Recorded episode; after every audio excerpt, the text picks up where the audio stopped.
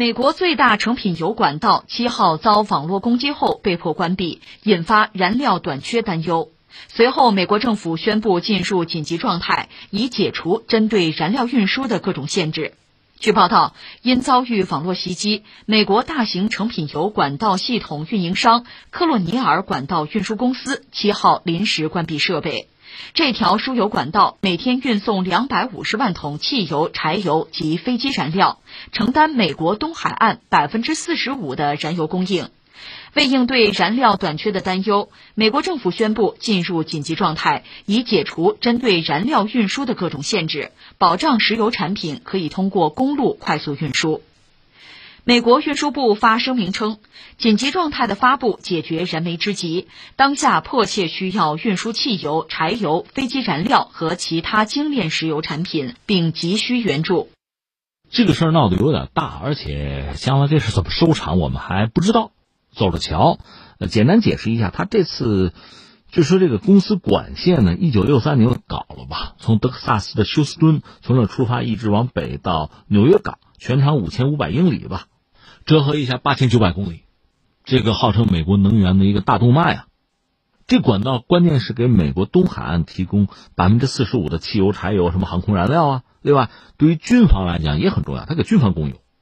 然后他出事儿了，出事儿就是遭到软件的攻击，就黑客攻击，时间应该在五月七号，这是个勒索软件，大约就是说什么呢？我扣你一批文件，你给我钱，你不给我钱，我就把文件给你公开了。现在的说法说什么呢？说这个犯罪组织可能名字叫黑暗面，这个黑客组织年轻且专业，还有说法说注意啊，说在前苏联加盟共和国地区活动，你看俄罗斯跑不了，早晚给他扯进去。他们的做法就是渗透进公司的内网，然后可能搞到了一百 GB 的文件，就资料啊，然后就要求支付赎金，就这么个事儿。那怎么处置呢？要不要给赎金呢？没人说。公司说目前主要就是说安全且高效的重启服务，恢复正常的运营。但另一方面说呢，我们得等啊，有确保安全之后，符合所有的联邦规定之后，我们才会全面恢复系统。那就是现在还恢复不了。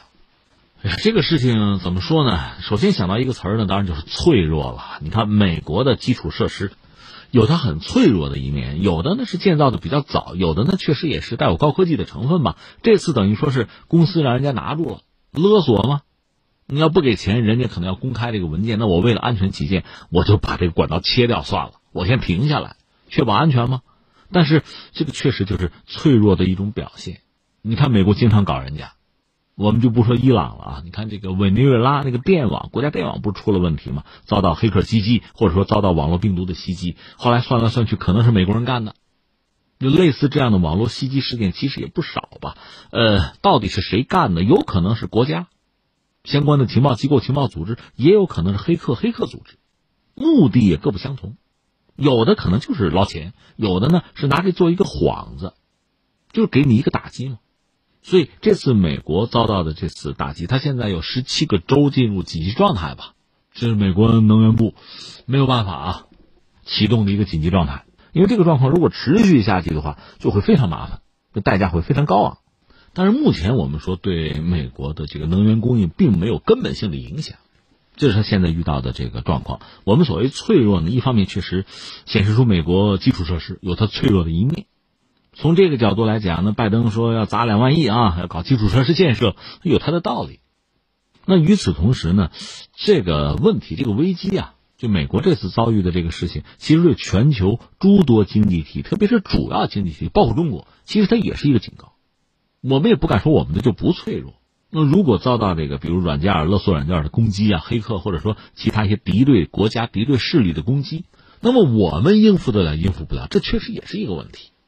所以这个事儿没有发生在我们身上，但是值得我们很好的反思一下自己，就看看我们有没有问题，有没有短板，抓紧去补哈。如果再联系到前段时间，这个几乎是一场闹剧了，到现在也没有完全结束，就是一条大型的这个游轮横在苏伊士运河阻塞航道，这堵了几天吧，那给全球的航运带来非常大的麻烦。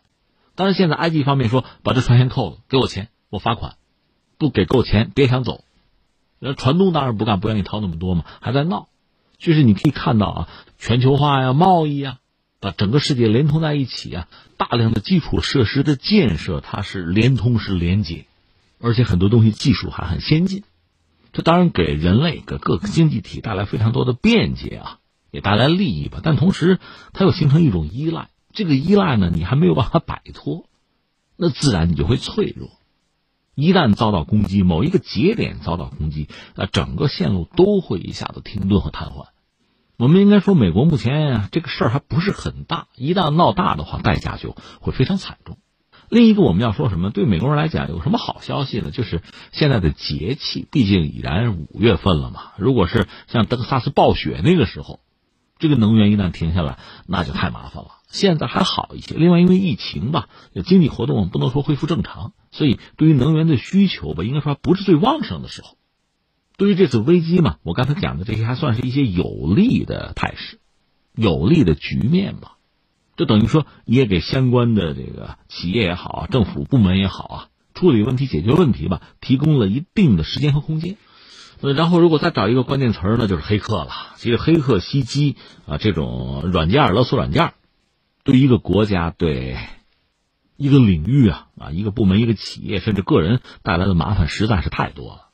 那这些东西我们不是没有经历过，比如当年那个什么哭泣软件哈，给人带来非常大的麻烦。这些麻烦到最终其实可以折算成损失的。当然，这次我们看到已经有一些人把矛头指向就是有值得怀疑的黑客组织，又是在什么前苏联的加盟共和国境内活跃。那俄罗斯最终是不是又会成为西方国家怀疑的一个罪魁祸首？由此，对俄罗斯的新一轮的制裁也好哈，呃，西方和俄罗斯之间的。关系的进一步的恶劣，是不是又会成为一种可能性？就会变得更糟。实际上，黑客袭击始终是美国人拿来指责俄罗斯，甚至制裁俄罗斯非常重要的一个理由、一个方向吧。那这次是不是也不会例外呢？其实，真正让人焦虑的是什么呢？刚才我们谈到整个世界的联通啊，很多基础设施本身是跨越国界的，所以呃，软件攻击有的时候攻击的，你比如输管线这条还是在美国境内。那么，如果是跨越国界的，比如航线、民航也好，海运线也好，它带来的麻烦也就不止于一国的境内了，它往往是跨国的，甚至是全球性的，这个麻烦可就大了。而且在今天的很多技术门槛在降低，你比如在传统的时代，我没有一两万辆坦克，我发动过世界大战难度比较大，是吧？那个门槛是比较高的啊。我拥有一枚核弹，这门槛是比较高的。但是现在，作为恐怖分子，一个极端组织。他甚至不需要摸枪摸炮，他只是利用计算机软件，利用病毒，就很可能达到目标或者获得相当的回报。那这就需要全球范围内很多机构、很多国家的政府要合作，要组织起来，要共同应对这种，它不是个可能性啊，是很现实的风险，才能保证自身和他人的安全，而且一切是刻不容缓的。